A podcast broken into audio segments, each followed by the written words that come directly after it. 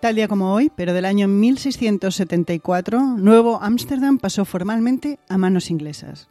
O lo que es lo mismo, la Compañía Holandesa de las Indias Occidentales cedió la propiedad de Nueva York al Duque de York, hermano del rey de Inglaterra. Hola, soy Ana Nieto y esto es Calendario de Historias, una producción de Audire Podcast cuya misión es recordar el pasado, indagar en algunos de sus momentos y personajes históricos y buscar qué nos queda de ello. Esta historia comienza siglo y medio antes y en el hogar de los Lenapes. Antes del contacto con los europeos en la isla de Manhattan y territorios adyacentes, los Lenapes eran el grupo más numeroso. Seminómada que vivía en grupos pequeños y se mudaban de campamento tres veces al año. En sus movimientos seguían el ritmo de las estaciones, según el interés estuviera en pescar, cazar o sembrar y recolectar. No se sabe exactamente cuándo los europeos y los lenapes entraron en contacto, pero en un mapa de Juan de la Cosa de la primera década del siglo XVI apunta a que ese área de América ya era conocida, posiblemente por expediciones de balleneros. Sin embargo, habría que esperar hasta el año 1524 para que se produjese la primera interacción conocida. En abril de ese año, la Dauphine, bajo el mando de Giovanni de Verrazzano, echó ancla entre lo que hoy conocemos como Staten Island y Brooklyn. Hubo un contacto corto con los nativos que fue bien, pero al poco la Dauphine levó el ancla y partió. En los siguientes años se multiplicaron las expediciones europeas. Unos, como Henry Hudson, a bordo del Medialuna, buscaron una ruta hacia las Indias, exactamente la misma ruta que habría querido encontrar Cristóbal Colón. Otras expediciones buscaban, sin embargo, esclavos. Y otros, los más, buscaban pieles de castor y nutria.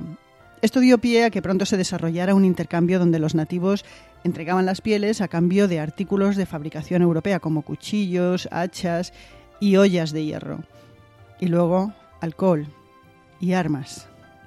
Testigos de esas expediciones describieron a esas tierras como un vergel de pasto y bosques con cedros, castaños, robles y arces, y una abundancia prodigiosa de ciervos, osos, pavos salvajes, castores, nutrias, pescados, mariscos con ostras y langostas gigantescas. Y un comentario recurrente era el aire limpio, con olor a flores. Su calidad era tal que se especulaba que podían curar resfriados, incluso la tuberculosis. Y a ese Edén es a donde los holandeses llegaron para quedarse a principios del verano de 1624.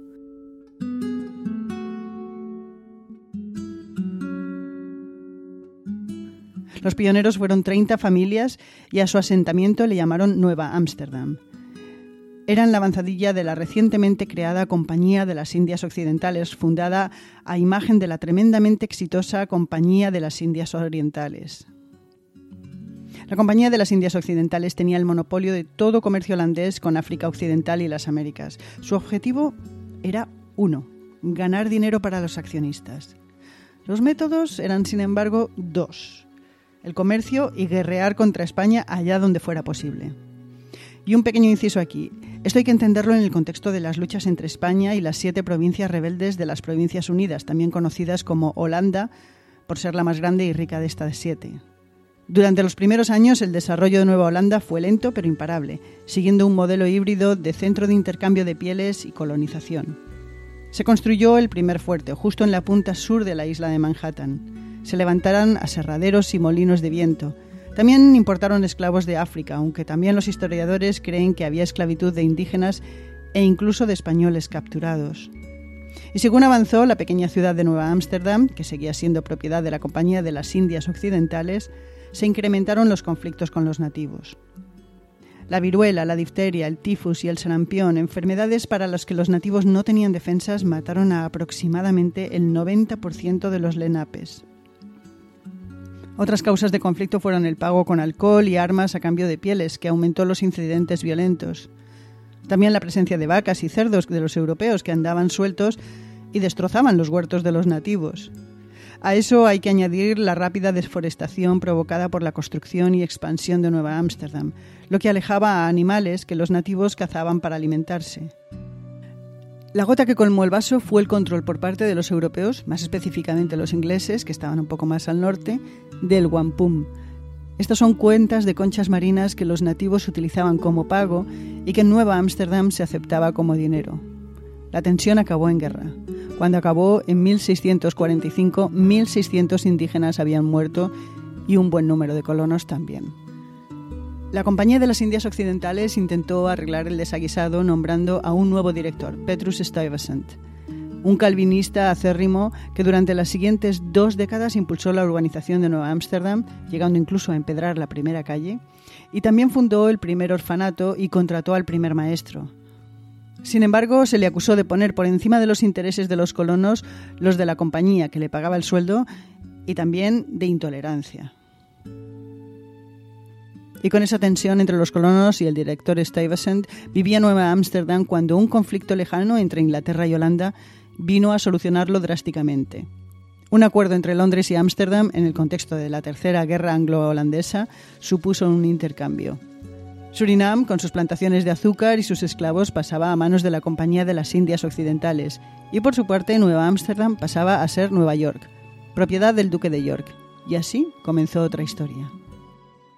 ¿Y qué queda hoy de Holanda en Nueva York? Pues varias cosas, como el mito nunca demostrado de que los holandeses compraron Manhattan a los Lenapes por 24 dólares. También el nombre de Manhattan, que tiene su origen en el Manhattan nativo, que posiblemente significara isla con colinas. La bandera de la ciudad de Nueva York es a día de hoy tricolor, con franjas azul, blanco y naranja, exactamente igual que la de Nueva Ámsterdam. Y el nombre del último gobernador holandés pervive en el nombre del Instituto Stuyvesant, uno de los centros de élite del Distrito de Educación Pública de Nueva York. Y nombres de origen irlandés perviven en lugares como Brooklyn, Wall Street, Harlem y Bowery. Acabamos con un dato curioso. El gran puente que une Staten Island con Brooklyn y donde empieza el maratón de Nueva York se llama Berrazano, casi como el apellido del primer europeo que echó el ancla en las aguas sobre las que pasa el puente. Pero entre apellido del marino y el nombre del puente hay una Z de diferencia. Se ve que el encargado de escribir el nombre del nuevo puente en la autoridad portuaria no era un italoamericano. Tal día como hoy, 10 de noviembre, también sucedieron los siguientes eventos. En 1942, las tropas de la Alemania nazi invadieron la Francia de Vichy. En 1983, Bill Gates presentó públicamente Windows 1.0 y en 1989 los berlineses comenzaron a derruir el muro de Berlín. También tal día como hoy nacieron el monje Martín Lutero, que lideró la reforma y el protestantismo, y el actor Richard Burton. También el compositor Ennio Morricone, quien compuso la música a películas como Érase una vez en el oeste, La batalla de Argelia o La misión.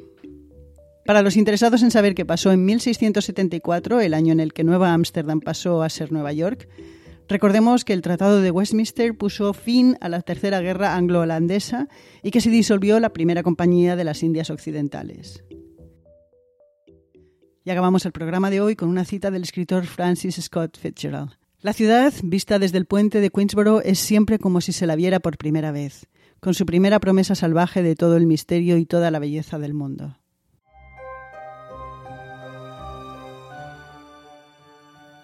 Y esto ha sido Calendario de Historias por hoy, una producción de Audire Podcast. Esto es María Luz Rodríguez y quien les habla, Ana Nieto. Mañana será otro día.